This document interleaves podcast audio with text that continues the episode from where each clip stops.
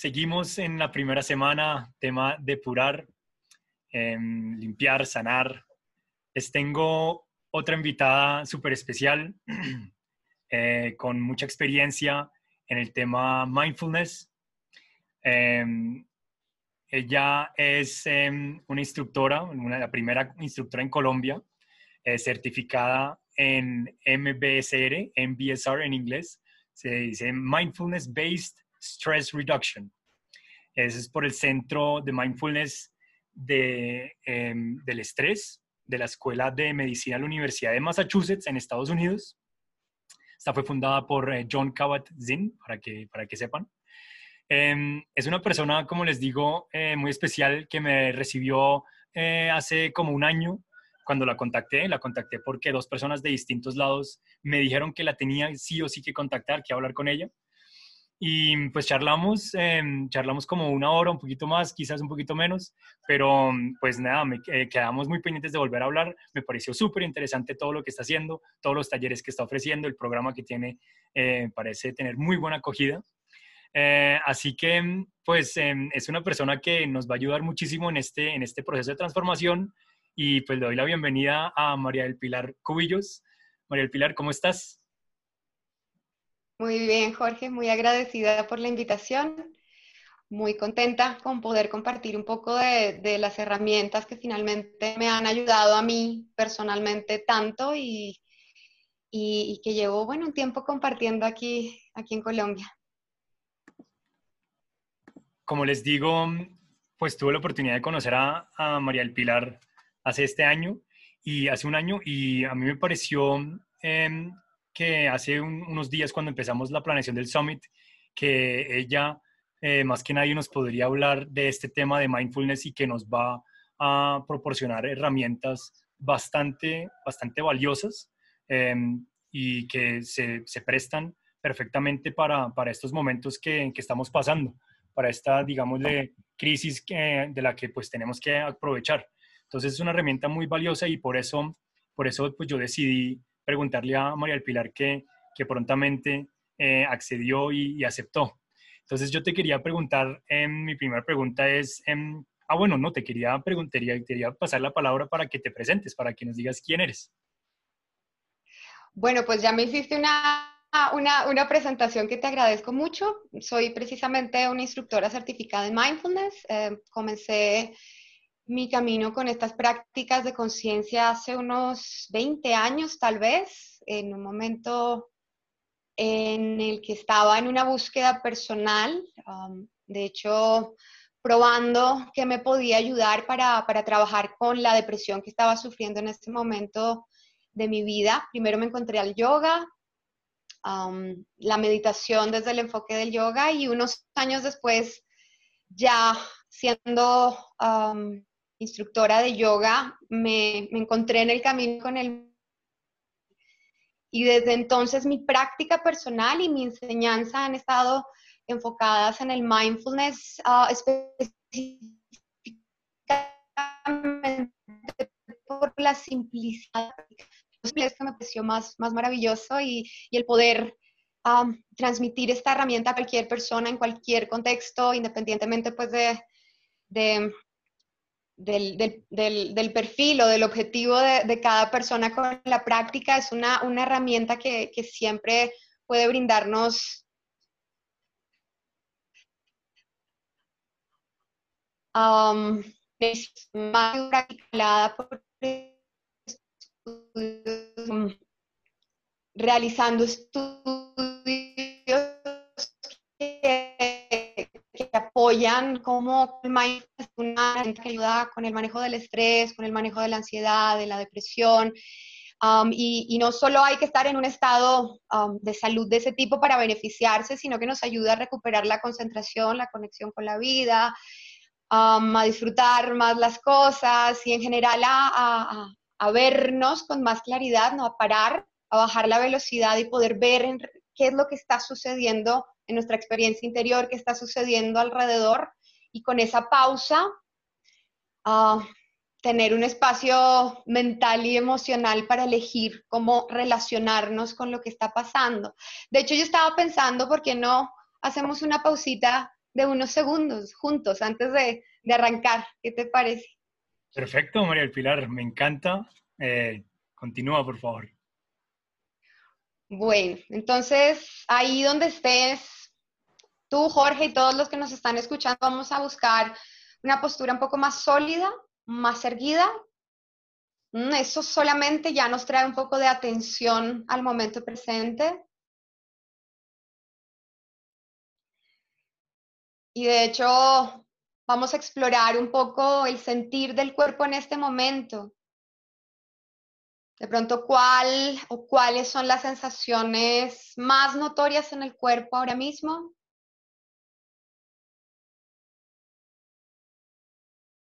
Por ejemplo, si, si te sientes tenso o te sientes relajado, ¿dónde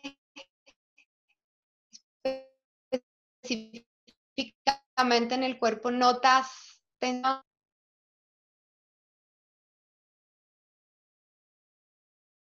Y permitirnos también entrar en contacto con un cable a tierra.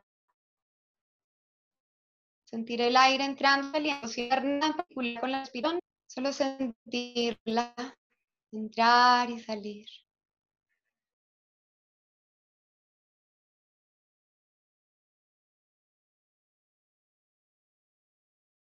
¿Por qué no sentir el peso del cuerpo sobre los puntos de apoyo que tienes ahora mismo, los pies, las caderas, las piernas?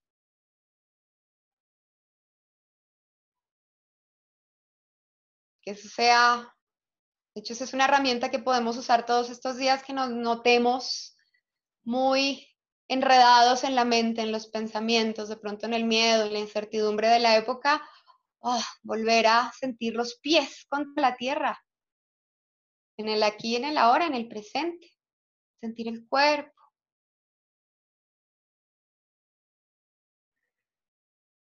Incluso prestarle atención a los sonidos que hay alrededor.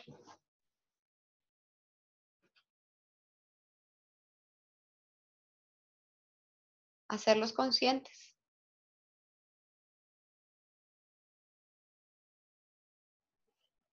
Permitirnos bajar la velocidad. Estos días de tanto movimiento, de tanta información alrededor nuestro hacen que la mente se acelere también, que vaya más rápido, que nos cueste más fijar nuestra atención en una sola cosa.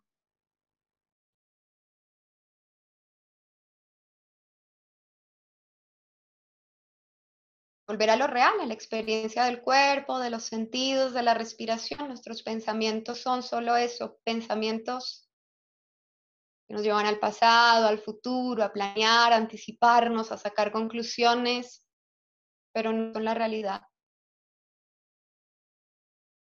Lo real es sentir el aire entrando y saliendo, sentir tus pies sobre la tierra, tu cuerpo en esa posición en la que estás ahora mismo.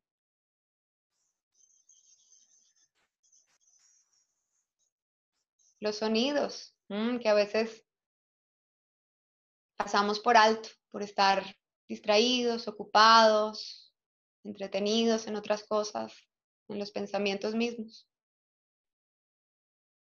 Y descansar en ese estar presentes.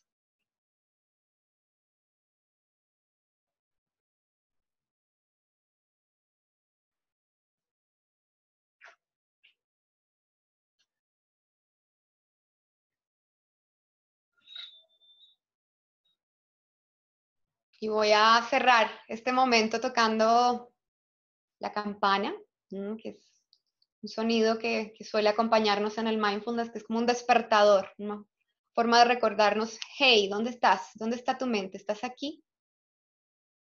Así que vamos a prestarle atención para cerrar este momento.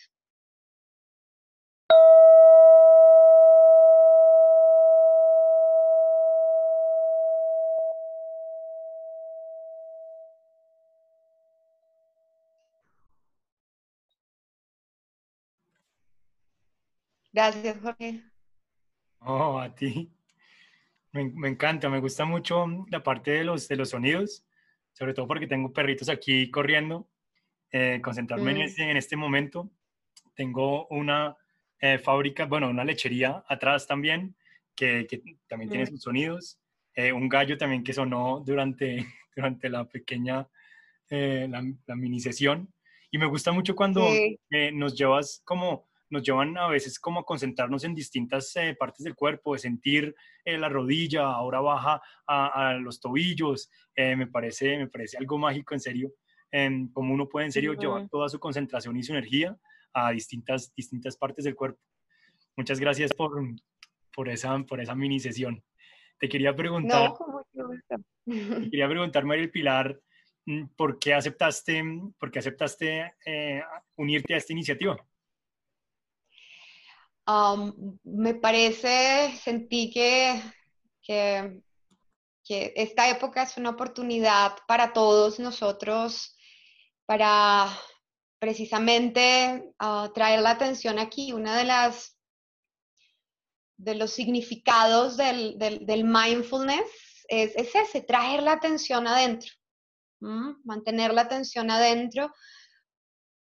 Y, y, eso tiene más sentido en un momento de la historia como en el que vivimos hoy, en el que hay tanto alrededor que nos distrae de estar aquí. Y, y bueno, y esta época forzada de pausa eh, nos, nos, da esa oportunidad, ¿no? De, de, aprovechar el tiempo y, y, ¿por qué no? prestarnos atención, tomarnos el tiempo para escucharnos, para vernos, como de pronto en, en, el ritmo de vida normal que solemos llevar, eh, no hay, ¿no? En otras cosas, ¿no? A veces lo llenamos con, con con simplemente distractores y, cada vez más hay menos espacio para eso estar con nosotros mismos, así que me, sentí que era lo primordial de, poder compartir eh, con ustedes en, este espacio que han creado. Y muchas gracias por eso una y otra vez. Mm, quisiera que nos hablaras un poquito más de, tu experiencia de vida, de, cuándo fue ese momento, ese llamado pues a despertar, digamos, a como a tomar conciencia, a dedicarte a esto de, de, pues al inicio nos comentabas de yoga, pero ahora pues a, dedicarte a esto de, del mindfulness. Em, ¿Hubo alguna, alguna experiencia o algún, eh, algún momento en que tú digas que este fue el momento en que yo dije, voy a cambiar, voy a, voy a hacer esto, voy a transformar, voy a depurar? Sí, pues como, como les estaba compartiendo hace un rato, fue en, una época en que yo estaba experimentando, llevaba ya de hecho muchos años conviviendo con la depresión. Siento que en algún punto ah, yo creía en mi mente que, era una forma, que era mi forma de ser, que esa era yo, ¿sabes? Que así era que funcionaba yo, que así funcionaba mi vida, que así funcionaba mi mente. Y, siento que llegó un punto en el que tal vez, y, yendo como a lugares comunes, cuando, sentí que toqué fondo, que ya no podía sentirme más así, que necesitaba encontrar algo que me ayudara de verdad a, cambiar, a hacer un, un, salto en mi vida, que, que naturalmente pues me encontré con, con, pues digo naturalmente porque no estaba, estaba como abierta a qué posibilidades llegaban y alguien me invitó a una clase de yoga y fue la primera vez que, tuve, que tuve esa oportunidad de sentarme conmigo misma, de estar conmigo misma y, con el tiempo empecé a encontrar en ese espacio de, práctica personal algo que nunca había tenido en mi vida. Mm, creo que siempre había estado buscando respuestas afuera desesperadamente y y, fue ese poder estar conmigo, poder mirar mi corazón, poder entender mi sufrimiento, poder entender que no había nada malo conmigo, que simplemente estaba un poco confundida y, y, que de hecho todo lo que andaba buscando afuera estaba por aquí adentro esperándome, ¿no? que toda esa sabiduría natural que hace parte de todos nosotros como seres humanos estaba ahí a la espera, pero yo no estaba escuchando y no estaba prestando atención. Así que también, como les mencioné hace un ratito, empezó mi camino por el yoga, por tradiciones, meditando con tradiciones yogicas, y luego me encontré al mindfulness, que, que, me pareció absolutamente fascinante por, por lo simple que es, es una herramienta supremamente sencilla. Genial. Y pues ahora que dices que alguien te, te invitó al yoga, eh, me hizo acordarme de la entrevista que, que también eh, estaremos publicando hoy con Andrea Camargo, una amiga mía cercana, que nos acaba de contar lo mismo eh, después de haber llegado de muchos años en el exterior, que una amiga la invitó a, a una sesión de yoga y que se conectó muchísimo, sobre todo con el Shavasana al final, perdón, y desde entonces pues le cambió la vida.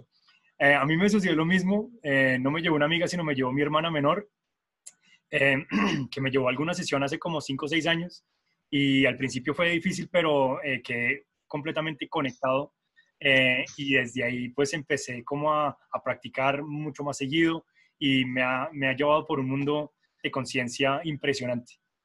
Mm. Veo que llegó tu perrito. Bueno, entonces, ¿cómo se llama tu perrito? Lucas, a verlo. Hola, papá. qué risa, qué chévere, lindo. Mm, bueno, em, entrando más entonces en lo de, lo de mindfulness, quisiera que nos contaras un poquito más. Em, es una práctica, pues, em, comprobada también, escribes, eh, se escribe de la, de la neurociencia, que, pues, que cambios notables en, en, nuestras, en nuestro ser, eh, dices que, que, la memoria, que la concentración, que el manejo de, del estrés, que la atención, cómo tomo decisiones. Es un ejercicio que dices que es muy simple. Me gustaría que, que nos hablaras, que nos hicieras una introducción al, mindfulness. ¿Qué es, qué es esto de, de conciencia, de mindfulness?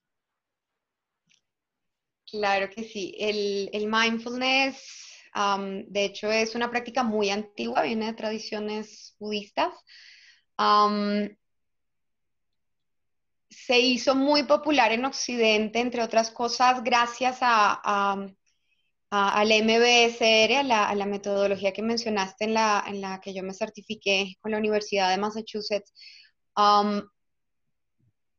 Entre otras cosas porque combinó esas prácticas tradicionales con psicología moderna, precisamente para encontrar un lenguaje mm, muy sencillo, no dogmático y que permitiera llevar a la práctica de mindfulness a diferentes espacios. Inicialmente se aplicaba em, en, espacios clínicos como un complemento a, tratamientos de diferentes tipos de, tratamientos médicos y de salud.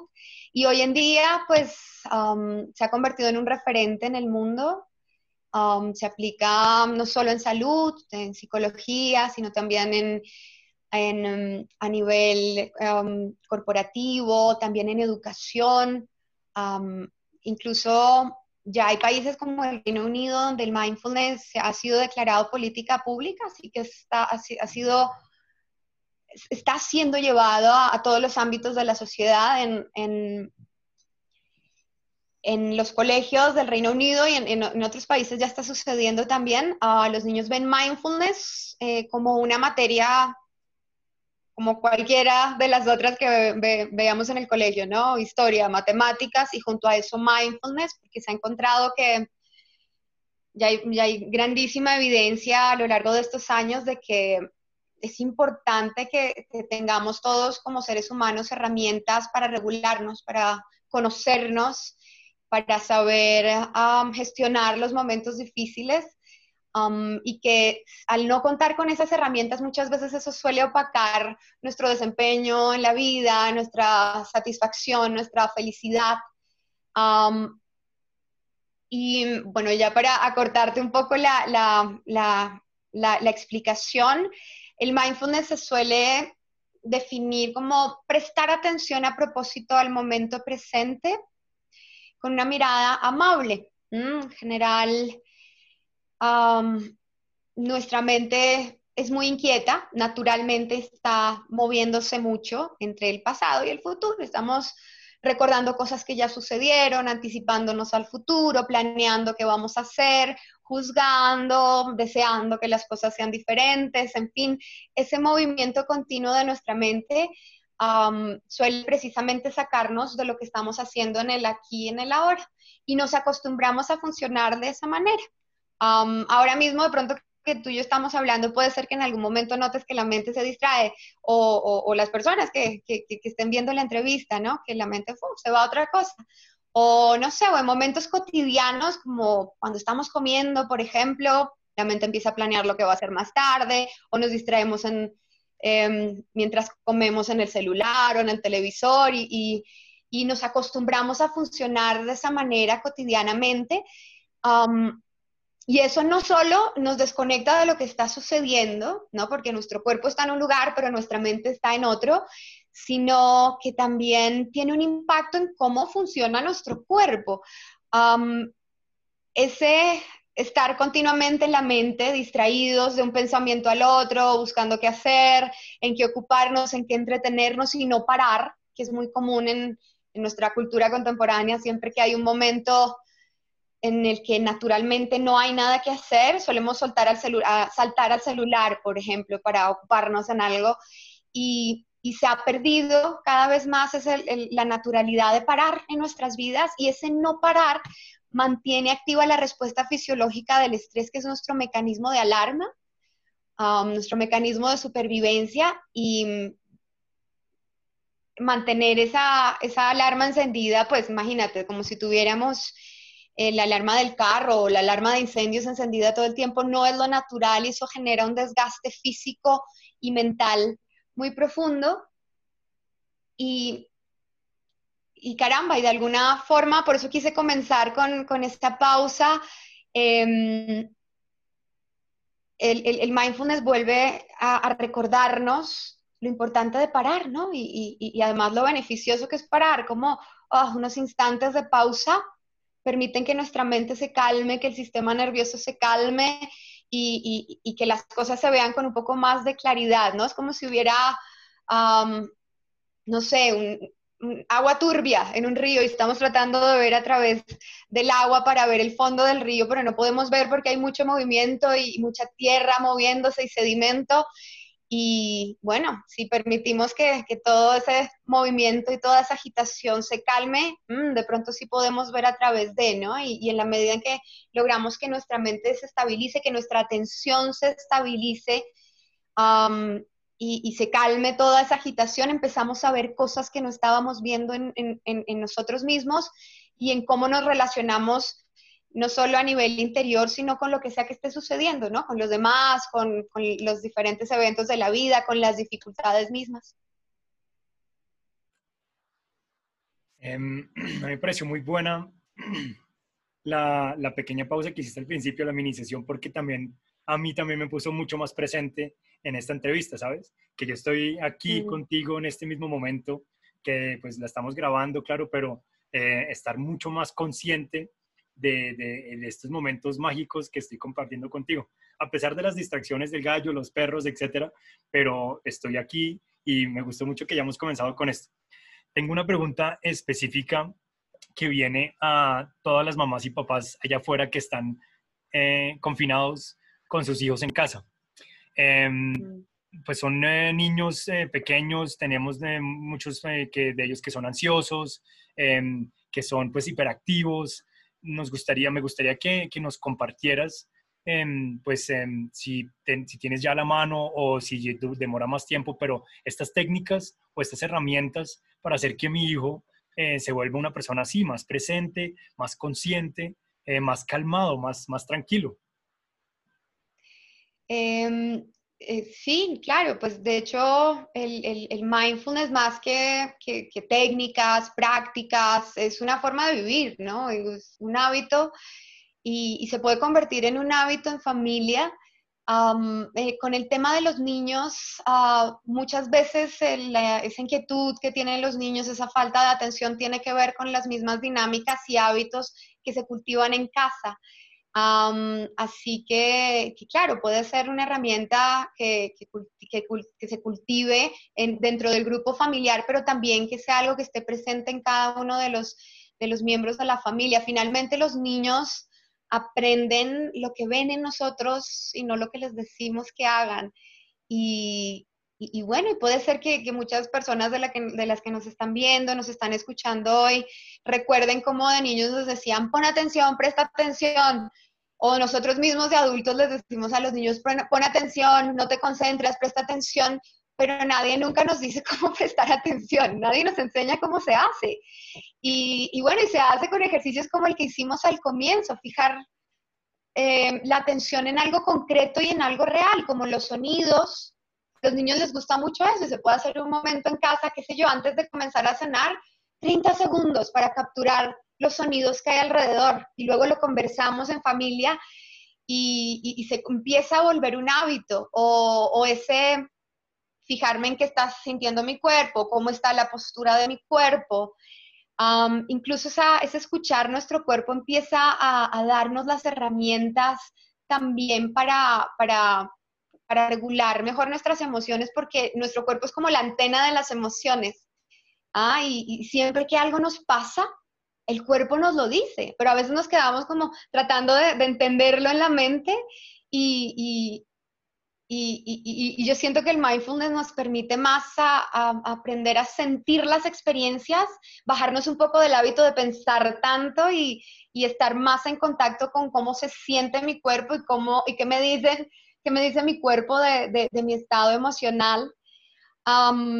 eso por un lado, y también el estar en contacto con la respiración, como lo hicimos juntos hace un rato, es algo que se puede hacer los niños, con los niños se pueden hacer ejercicios mucho más cortos, de segundos, una respiración profunda, o de pronto poner un dedito aquí debajo de la nariz para sentir el aire golpeando allí, o el movimiento en el pecho y en el abdomen.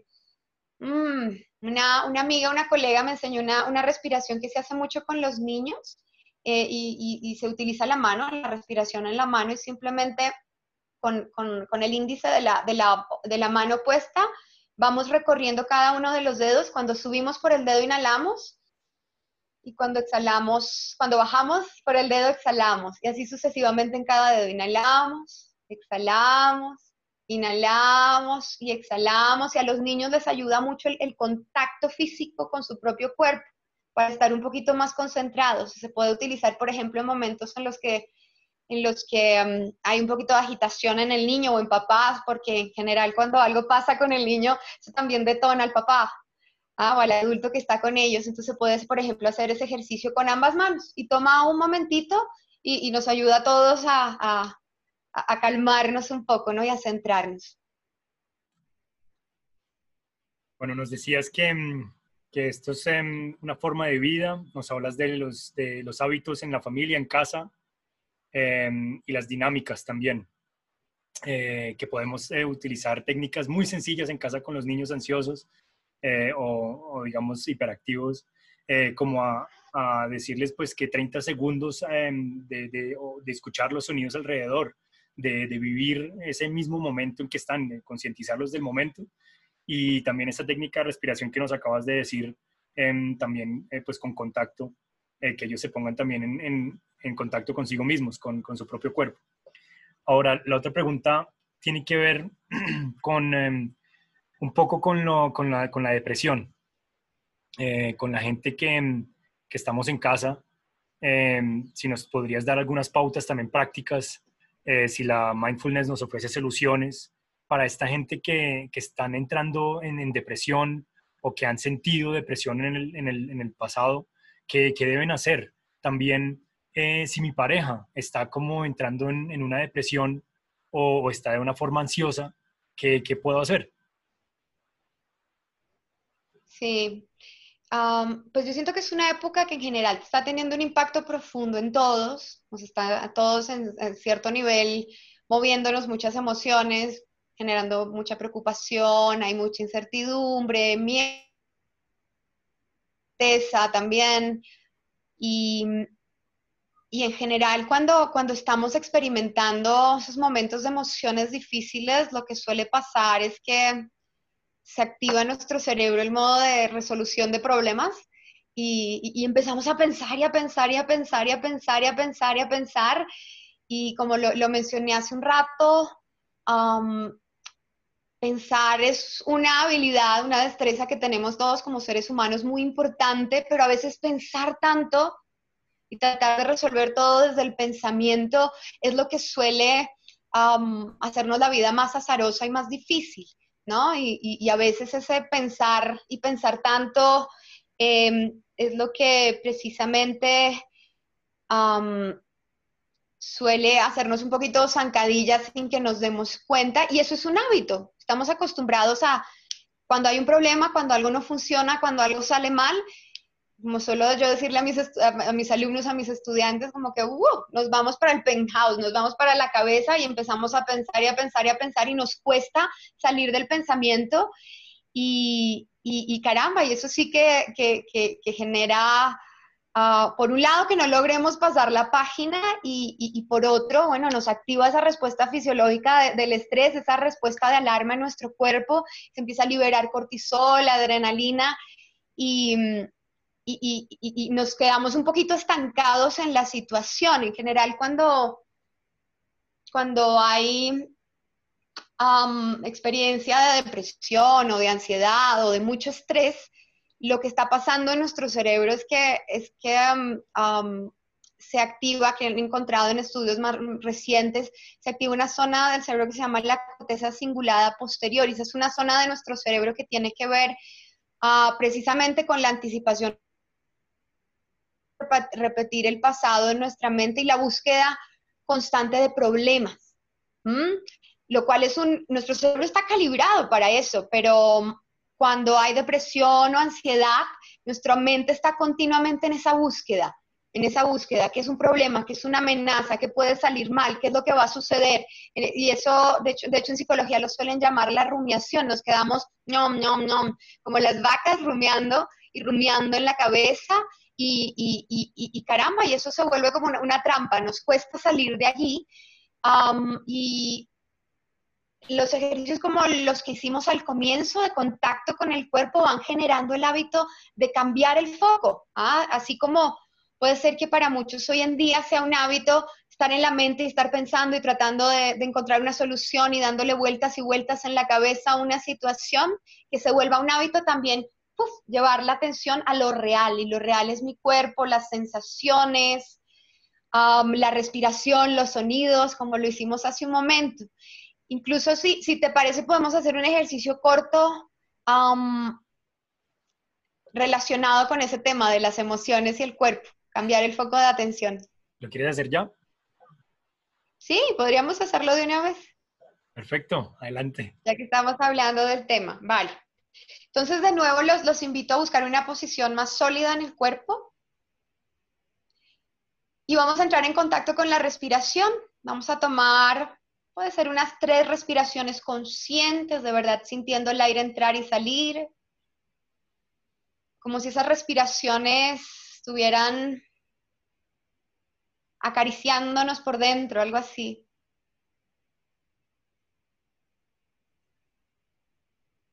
Una respiración más, tal vez.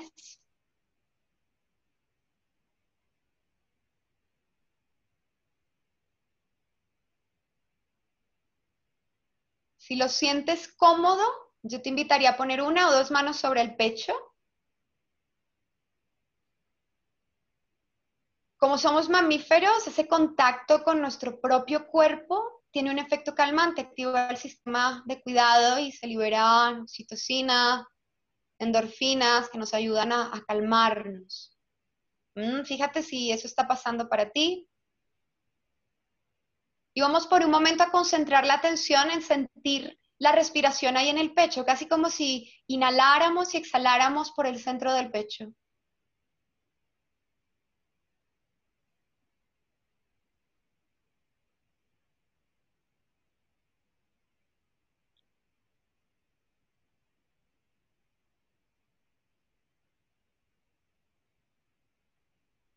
Eso es. Y cada vez que haga falta, vamos a volver a anclarnos en ese sentir la respiración en el pecho, el contacto de las manos contra él. De pronto ese contacto cálido. Y vamos a traer a la mente, a refrescar un poco cómo ha sido ese sentir emocional de esta época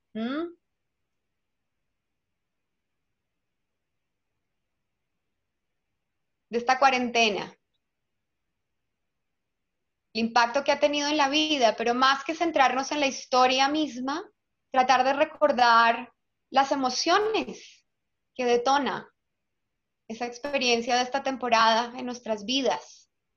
Miedo, preocupación, incertidumbre, enojo, frustración, tristeza.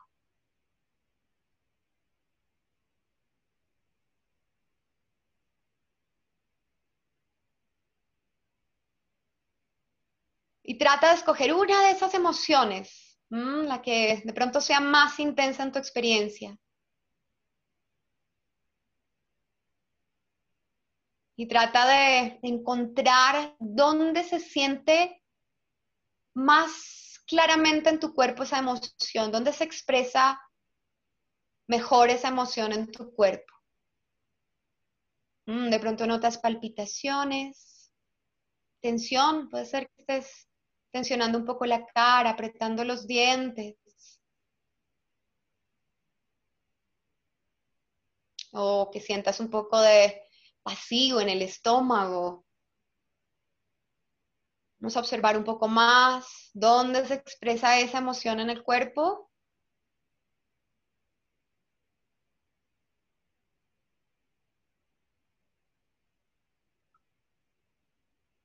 Y mentalmente vamos a, validar que esa emoción está ahí. Mm, puede ser que lo digas como lo voy a decir yo en tu mente o, que busques otra manera para hacerlo. Mm, esto es duro,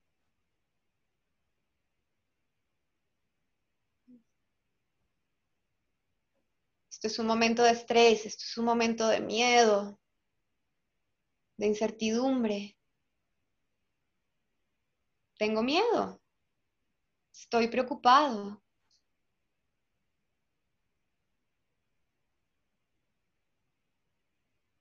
Siento frustración. Lo que sea tu experiencia. Valídala con una frase en tu mente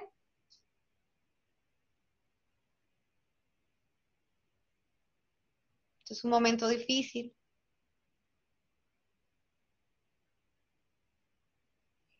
Y lo siguiente que quisiera que hiciéramos es reconocer la humanidad compartida de esa experiencia.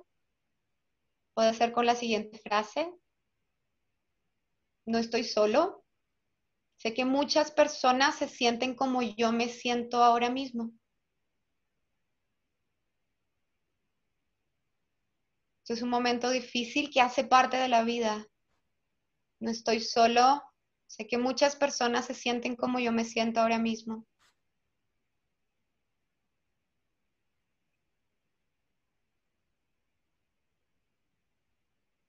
Y por último, brindarnos unas palabras de, compasión, como que las que le diríamos a un amigo en la misma situación todo va a estar bien, no te preocupes, esto es temporal, tú puedes lidiar con esto.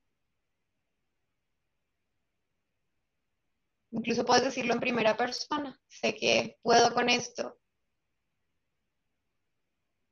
Esto es una situación que va a pasar y voy a salir adelante. Unas frases de aliento, de apoyo para ti mismo.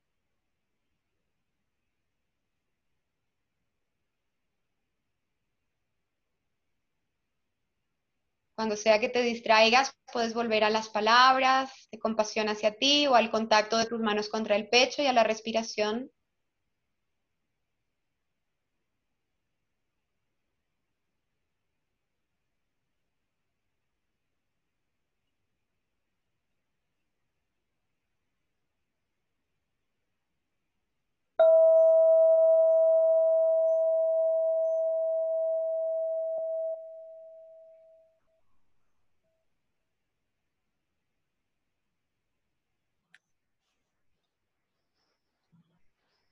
Muchas gracias. No, a Me conecté mucho porque para mí ha sido, eh, han sido dos semanas que llevamos aquí con mis padres de recogimiento y, de mucha conexión con ellos, en mi caso personal. Te quería hacer una pregunta, eh, la, última, porque ya, ya vamos eh, por el tiempo. eh, y tiene que ver con eh, el mindfulness o la conciencia en el tema de la alimentación, de cómo comemos, de qué comemos. Mm, estabas mencionando lo del celular, lo de desconectarnos eh, del momento cuando comemos con el celular. vamos a tener muchas ponentes que nos hablan del tema, del tema nutrición, del tema cocina consciente, integral, delicioso. Mm, quisiera que nos, que nos dijeras cómo lo vives tú desde, desde la parte del mindfulness, eh, esto de, alimentarnos. Claro que sí. bueno, y no solo respecto al tema de la alimentación, sino de esos hábitos automáticos que solemos tener cotidianamente y que no necesariamente nos traen bienestar o nos nutren o, o, hacen que, que, tengamos más energía para vivir nuestra vida nuestro cerebro aprende por hábitos, ¿no? Tenemos un, sistema que es el sistema de, aprendizaje basado en recompensas a través del cual empezamos a, crear hábitos que muchas veces no son los más saludables, los que nos traen más bienestar. con la alimentación te voy a poner un ejemplo. Cuando, no sé, comemos helado, comimos helado por primera vez, nuestro cerebro grabó la memoria de, mmm, dulce, eso se siente bien, me hace sentir bien. Ah, y cuando comemos, por ejemplo, un helado, se libera dopamina en el cerebro y eso efectivamente nos da un, momento de placer, ¿no? Y cuando tenemos un momento difícil, un momento de estrés, como, como puede ser lo, que muchas personas estamos experimentando en esta época, el cerebro nos recuerda la memoria. Mm, acuérdate que te hace sentir bien y ahorita te estás sintiendo mal, así que busca eso que te hace sentir bien. Pero esto sucede, por supuesto, de forma inconsciente, ¿no? Esos ciclos del hábito se repiten y se repiten hasta que se vuelven automáticos y ya nosotros dejamos de elegir y simplemente seguimos el impulso. Pasa con la comida, eh, de hecho, muy como en broma, por estos días veía en las redes sociales que la gente decía, ah, me comí ya todo el mercado que tenía para la cuarentena. Pero puede ser precisamente estar siguiendo ese impulso de no me siento bien, estoy aburrido, estoy incómodo, estoy estresado, estoy ansioso. ¿Y cómo?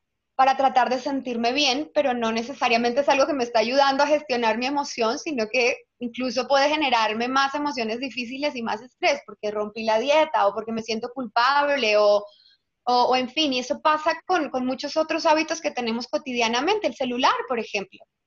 Ah, y en esta época de tanta información y que precisamente en esa búsqueda de respuestas nuestro cerebro nos lleva a buscar más noticias y más noticias y más noticias, a ver si logramos saber qué va a pasar en el futuro ah, y, tener alguna certeza en medio de la incertidumbre.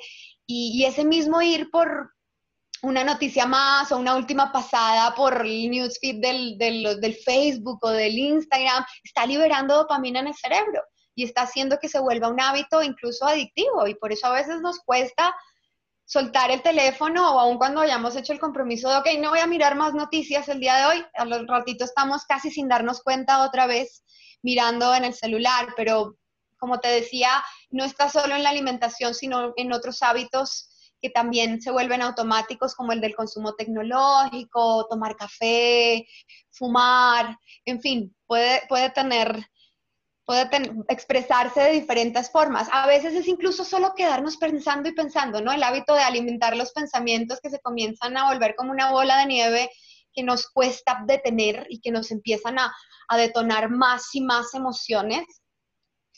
Y y el llevar el, el, mindfulness, la conciencia finalmente, el prestar atención, parar, prestar atención y darme cuenta qué es lo que está pasando, puede ser una forma de empezar a reconocer, por un lado, que es lo, el primer paso, reconocer cuáles son esos hábitos que, que de pronto me hacen zancadilla, que no me traen bienestar.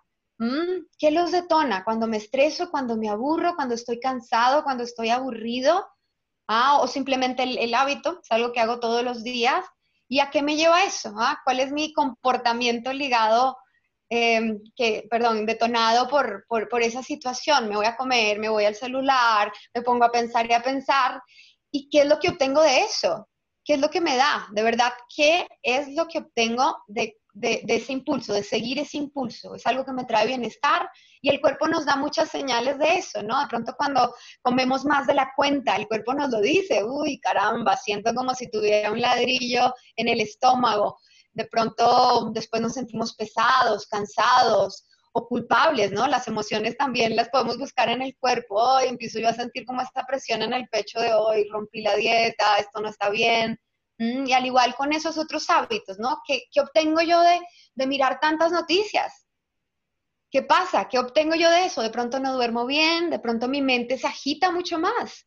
Y, eso es, de hecho, eh, real, ¿no? Cuando nuestra mente está tan, tan llena de información, nuestro, todos los días tenemos que procesar toda esa información que recibimos, no solo de, los medios tecnológicos, sino los estímulos de nuestras propias experiencias personales. la mente las tiene que procesar. Y como no paramos, no hay tiempo de procesarlas y el momento que escoge nuestro cerebro para procesar esa información es cuando vamos a dormir de ahí a que muchas veces no durmamos bien, a pesar de que dormimos ocho horas, en la mañana de pronto nos sentimos agotados y cansados. Si la mente sigue funcionando, sigue prendida esa alarma del estrés, la respuesta fisiológica del estrés que genera un desgaste físico y mental, se libera adrenalina y cortisol y de pronto al otro día nos sentimos ah, más reactivos, más irritables. Todas nuestras decisiones a lo largo del día tienen un impacto en nuestra salud y bienestar, incluso el tomar tanto café puede ser una, ¿no? Que, claro, nos activa, activa nuestro cuerpo y de repente ¡ah! vamos más acelerados por ahí a lo largo del día, de pronto em, actuando más impulsivamente, siendo más reactivos. Y, así, yo creo que esta es una oportunidad que, de oro para, para prestarle atención a nuestros hábitos cotidianos y de verdad que estamos obteniendo de ellos, haciéndolos conscientes. Y es un proceso de observación. Los ejercicios de mindfulness en general, aunque parece que no estamos haciendo mucho, estamos precisamente fortaleciendo nuestra capacidad de detalle y de observación. Y la medida en que mm, yo empiezo a capturar más sonidos, por ejemplo, ligándolo al ejercicio que hicimos, o empiezo a encontrar más sensaciones en mi cuerpo, mm, o más detalles de cómo siento la respiración en mi cuerpo. Ah, eso empieza a fortalecer precisamente mi capacidad de observar y de detallar en la vida también y así empiezo mm, a recoger más información de mis hábitos y a verlos con más claridad y a ver qué es lo que obtengo finalmente de ellos y si eso es beneficioso o no para mi bienestar, pero desde hacerlo consciente, desde saberlo en el cuerpo, ¿no? Porque en la mente, bueno, todos sabemos que no hay que comer tanto, que no hay que comer tanto de esto, de aquello, pero saberlo en la experiencia del cuerpo, como te, decía hace un rato, mm, aterrizar toda la conciencia de, de, de cada una de nuestras experiencias al sentir. Bueno, voy a hacer un pequeño resumen de los puntos importantes. Perdón. Mm, nos hablaste de la herramienta que manejas que se llama mindfulness o, bueno, eh, la conciencia, el manejo, la importancia del manejo del mindfulness para el manejo del estrés, de la atención, mm, que es una técnica pues muy antigua em, de budista, que se hizo muy popular eh, gracias al MBSR en Massachusetts, Estados Unidos, donde te capacitaste. Mm, y ahora pues eh, se ha hecho muy popular y ahora es la, como la combinación eh, del mundo antiguo con el moderno, ahora se ve mucho en el mundo corporativo, en el mundo en la educación, en la política pública, ya hay países que lo han hecho, una materia del colegio en los niños, mindfulness. Em, la definiste como prestar atención, atención a propósito al momento presente de manera natural. Me gusta mucho esa, esa definición. Mm, la importancia, nos hablaste de la importancia de parar, la importancia de, de, parar eh, y de, de bajar este, esos niveles de estrés, porque este es un mecanismo, es un mecanismo de, alarma. Nosotros necesitamos es más bien calma para, para ver mejor, para que podemos ver las cosas de, otro, de otro, otra perspectiva, otro ángulo. Muy importante. Eh, esto es una, más bien como una forma de vida, eh, la deberíamos como aplicar a, nuestros, a nuestra dinámica en casa, cambiar los hábitos. Hay técnicas muy sencillas como los 30 segundos con sonidos, como hablamos, eh, la que nos hiciste al principio y al final, eh, pero es como intentar de dejar de pensar y pensar. cómo, cómo cambiar esos hábitos del consumo tecnológico, fumar, etcétera, con la comida también, y cómo basarnos y concentrarnos más en, en el momento, en nosotros mismos. Mm. ¿Quedó bien hecho el resumen, María del Pilar? ¿Qué te parece? Así es, así es, pero más que dejar de pensar es como dejarnos llevar menos por la mente, ¿no? Porque igual la mente siempre va a estar ahí en movimiento, ah, sí o sí, pero, pero hacernos conscientes, ¿no? De lo que está sucediendo de verdad, verlo con más claridad. De hecho, quería, si me puedo robar un segundito más, un minuto más, hay un tema que, que siento que, que puede ser de mucha utilidad en los momentos difíciles y, que tiene que ver con un, con un, hábito que tiene nuestra mente, de hecho, con una de esas destrezas que tiene nuestra mente, precisamente como estamos calibrados para sobrevivir. Eh, solemos fijarnos más en lo, que, en lo, negativo, ¿ah? eso lo llaman el, el, sesgo negativo. Naturalmente, como tenemos que sobrevivir, nuestro cerebro, como lo mencioné en algún momento, está continuamente a la búsqueda de qué puede ser una amenaza, un peligro, qué puede estar mal, qué puede salir mal. Y, en una época de tantas dificultades, eso precisamente sesga un poco nuestra percepción de las cosas y nos enfocamos demasiado en lo que está mal. Ah, y cuando nos notamos de pronto quejándonos mucho, ah, o viéndolo todo negro, todo gris, es precisamente porque nuestro cerebro tiene ese hábito muy arraigado, ¿no? De fijarse demasiado en lo negativo. Y, puede ser la oportunidad para, para, también ejercitar la, destreza opuesta, ¿no? Estoy viendo yo la, la, imagen completa de esta experiencia y, de hecho hay, hay un ejercicio que, que, que, es, que es muy sencillo y es a diario, puede ser antes de dormir, cuando nos notamos como muy enganchados con, con, con, pensamientos negativos, con emociones difíciles. todas las noches ir entrenando nuestro cerebro, recordando antes de dormir una experiencia buena que hayamos tenido en el día.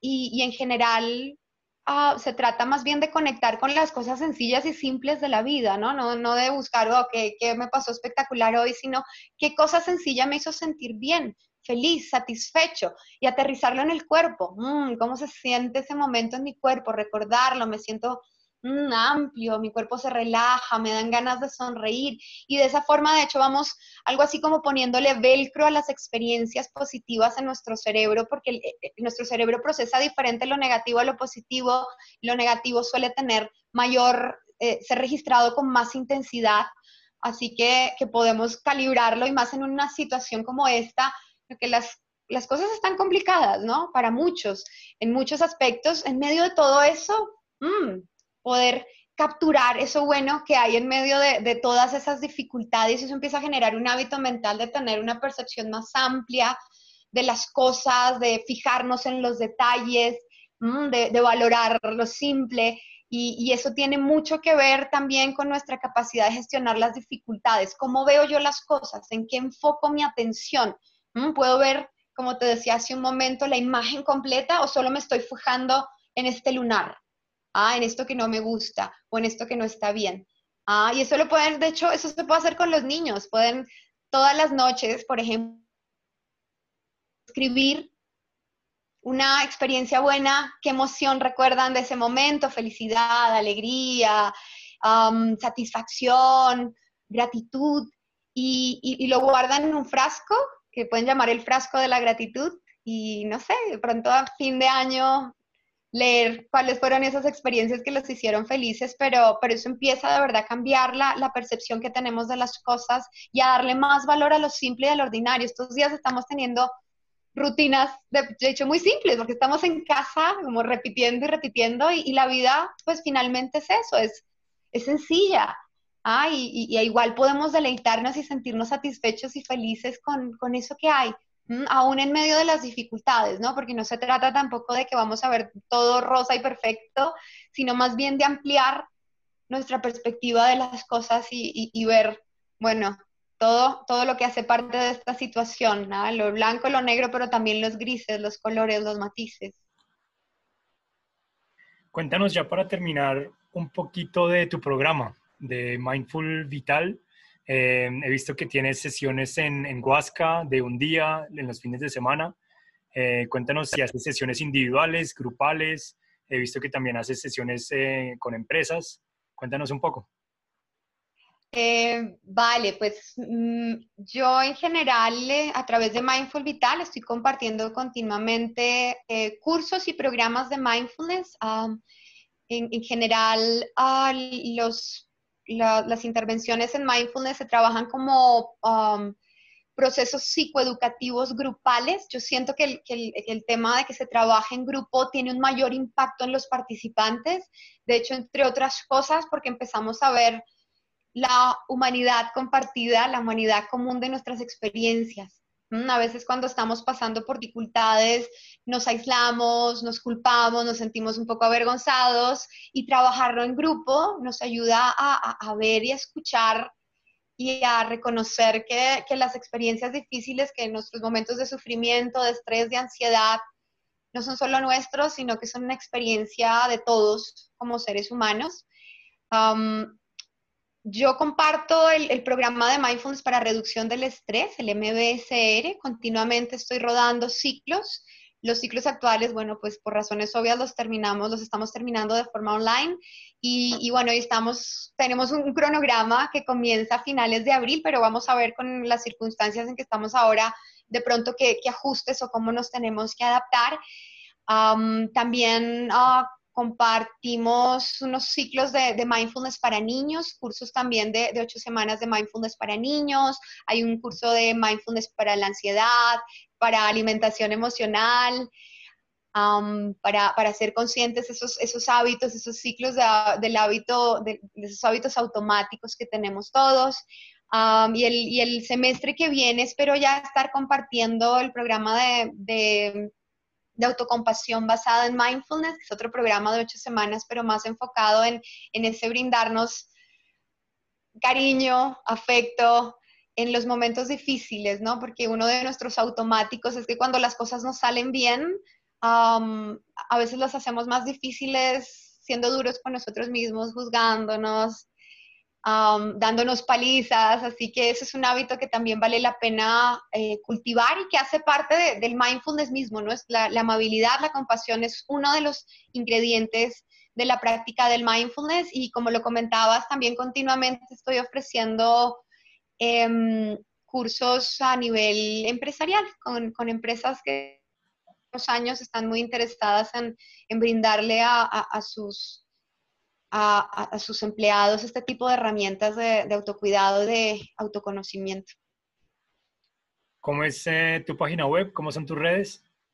La página web es www.mindfulvital.com Ah, y las redes Instagram y Facebook, arroba Mindful Vital. También me pueden buscar a mí, María del Pilar Cubillos. Y, eso, ahí están igual en la página y en las redes pueden encontrar también los, las demás formas de, de contactarnos, teléfonos y eso, correos. Genial. Igual también aquí en la página web de la entrevista van a encontrar en la parte de abajo o en la parte de arriba cuáles son las redes de, de María Pilar o de, de Mindful Vital para que la sigan Vamos a tener una sesión eh, live en Instagram desde la cuenta de ella.